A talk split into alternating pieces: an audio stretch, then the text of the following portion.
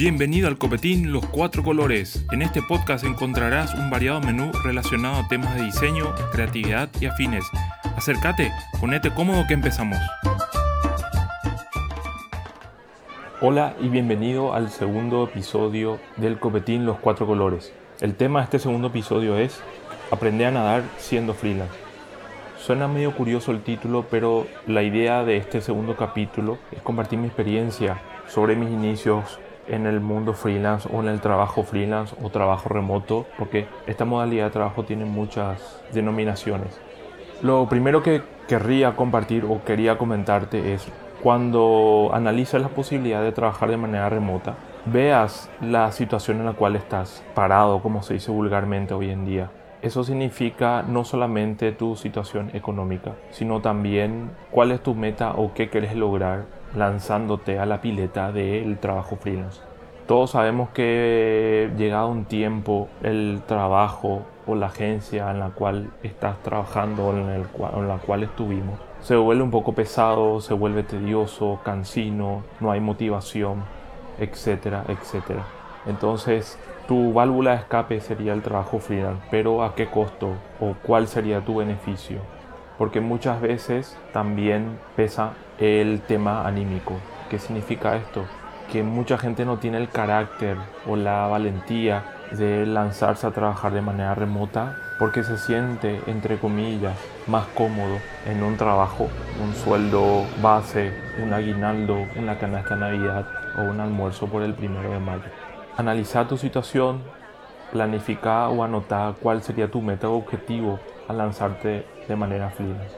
Algo muy importante es que si tenés un trabajo o si estás trabajando en un lugar fijo, no significa que renuncies hoy y mañana te lances a, buscar trabajos de manera remota. Yo te recomendaría, por mi experiencia, que hagas el proceso o hagas la prueba a la par del trabajo fijo que tengas el día de hoy.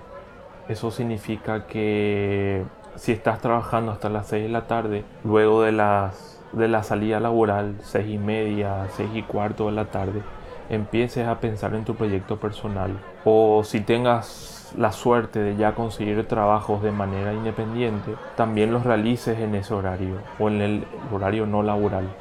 Una vez que vayas teniendo en cuenta tus objetivos o tus metas, también es importante que pienses vos como profesional en qué sos bueno, qué aportarías a ese cliente al cual le vas a enviar un mail de propuesta al cual conseguiste una reunión para presentarte y comunicar tu, producto o tus servicios. Acá te puedo decir que los clientes o las empresas no les interesa si tenés la última computadora, si tenés el último MacBook Pro, si manejas el Corel o el Photoshop 2023. Eso al cliente o a la empresa no le interesa. Lo que ellos les interesa o tienen en su cabeza es cómo lo vas a solucionar y a qué precio. Si traspolamos eso a un ejemplo un poco más cotidiano, imagínate que en tu casa tenés un problema eléctrico. ¿Qué es lo que vas a hacer? Pues vas a llamar a un electricista. ¿Y qué vas a tener en cuenta para decidir o elegir entre un electricista A o un profesional B? Lo mismo, vas a querer que te solucione el problema que estás teniendo y bajo qué precio o qué costo es el mismo pensamiento al que tienen las empresas hacia nosotros los diseñadores independientes. Está bueno que comuniques las herramientas, habilidades o aptitudes que tengas, pero va a pesar mucho más que cuando te presentas en la reunión o redactes ese mail de presentación, cuentas a esa empresa qué aporte o qué solución le darías al problema que va teniendo actualmente y bajo qué costo. Ojo que el costo también como recomendación yo no lo pondría en un mail de presentación o no lo diría en esa primera reunión, ya que para manejar un costo o realizar un presupuesto es mucho más importante que manejes o tengas ya un concepto definido o un brief que la empresa te proporcione para no luego quemarte entre comillas diciendo un precio que luego quedó mucho más alto o mucho más bajo. Una vez que hayas enviado tus correos, preparado tu propuesta en un PDF, en un formato amigable que sea, que sea visto en un teléfono, en una tablet. Acuérdate que eso también es súper importante y ayuda a que la decisión sea a tu favor.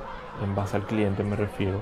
Lo único o lo que te puedo recomendar es que tengas paciencia y que vayas insistiendo. Es muy difícil que luego de enviar el primer email o concretar una primera reunión ya tengas 30 o 40 trabajos disponibles o pendientes a desarrollar. Si es así, te felicito. Pero en la mayoría de los casos o en la realidad hay que ir remando, insistiendo y eso también a nosotros los profesionales independientes nos ayuda a medir nuestras propias capacidades y superar nuestras propias metas. Eso significa que vos mismo te darás cuenta con el tiempo pasado una cierta cantidad de semanas que tenías ciertas limitaciones que sin darte cuenta las vas superando o que vas perdiendo el miedo a hablar o que vas perdiendo el miedo a preparar un presupuesto o que no tenés ningún reparo en pararte en una sala de reunión frente a 15 o 20 personas y explicar en qué sos bueno o por qué tendrían que contar, contratarte esa empresa para los servicios de diseño o al cual estás ofreciendo. Creo que en líneas generales esos son los consejos que te puedo dar. Tírate a la pileta que vas a aprender a nadar y no te vas a ahogar, te aseguro.